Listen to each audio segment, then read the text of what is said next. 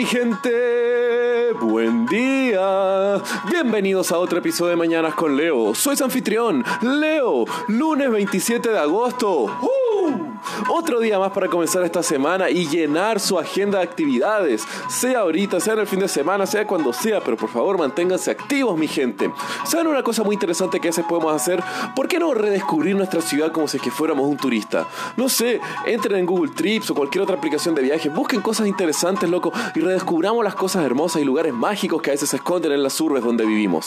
Y hablando de redescubrir lugares, hoy les quiero contar la historia de un soldado que sin saber lo que pasaba alrededor de su vida, siguió casi 30 años después del fin de la guerra en la cual él había participado siguiendo las órdenes de su superior. Hiro Onoda era un teniente de inteligencia que durante la Segunda Guerra Mundial era parte del ejército imperial japonés. Onoda venía de un pequeño pueblo en la prefectura de Wakayama y había sido entrenado como un comandante de clase Futumata en la escuela militar de Nakano.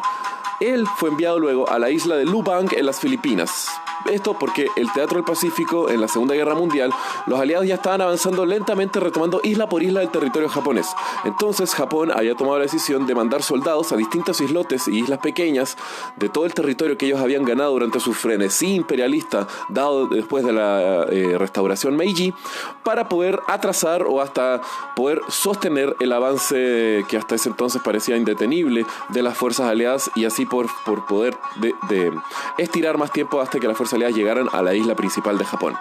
Onoda fue dado las órdenes de nunca perder ningún territorio a, y tampoco entregar su vida de forma voluntaria hacia los enemigos.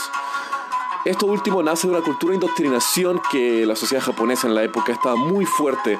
El tema fue que entonces Onoda, junto con otros soldados japoneses, fueron fácilmente derrotados por cuando los aliados llegaron a la isla Lubanga y en Filipinas. Esto fue el 28 de febrero de 1945, pero no lograron ser capturados y se escapan los soldados hacia la jungla de esa pequeña isla. Ahí en la jungla, Onoda, junto con los otros oficiales japoneses, estuvieron sobreviviendo a base de los alimentos de la isla y atacando de vez en cuando distintas granjas del sector. Y en uno de estos ataques a una granja en octubre del mismo año, vieron un panfleto el cual estaba dedicado hacia ellos, diciéndoles que la guerra ya se había acabado en agosto, los aliados habían ganado y los soldados japoneses, muy escépticos al tema, asumieron que claramente esto era propaganda enemigo y que ellos jamás se rendirían, pues ahí sí habían sido las órdenes que les entregaron sus superiores. Desde ahí en adelante se generaron más escaramuzas entre los soldados japoneses y distintas fuerzas filipinas y entregaron cada vez más y más panfletos y hasta diarios de la época en Japón para informarles a los soldados que todo esto ya había terminado.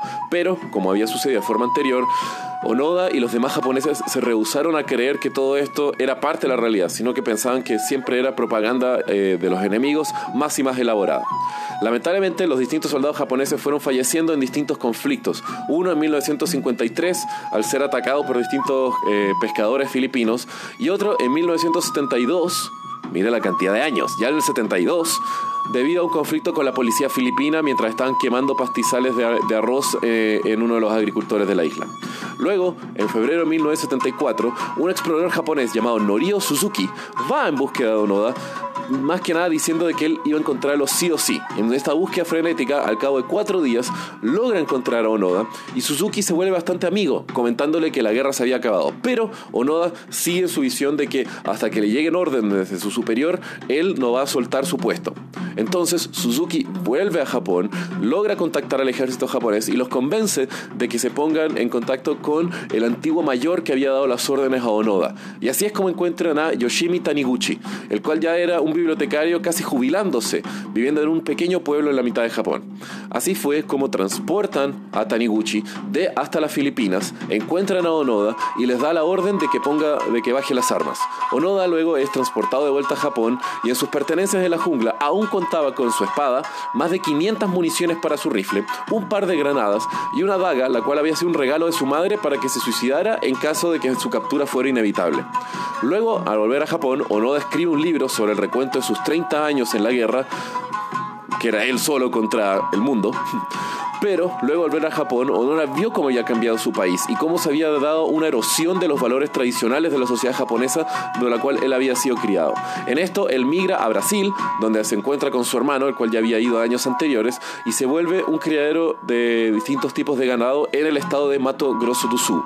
Luego, en 2004, fue condecorado con la medalla Santos Dumont de la Fuerza Aérea Brasilera y en 2010 le entregan la distinción de ser ciudadano del estado de Mato Grosso do Sul. Luego, en 2014, fallece de una complicación de neumonía. Qué loca la vida de Hiro Onoda, ¿no? Soldado japonés, 30 años metido en las selvas filipinas pensando que nunca se había acabado la Segunda Guerra Mundial y luego un agricultor de ganado en Brasil. Qué interesante sabía. Se los dejo ahí la historia, mi gente. Que tengan muy buen día. Los quiero. Besos.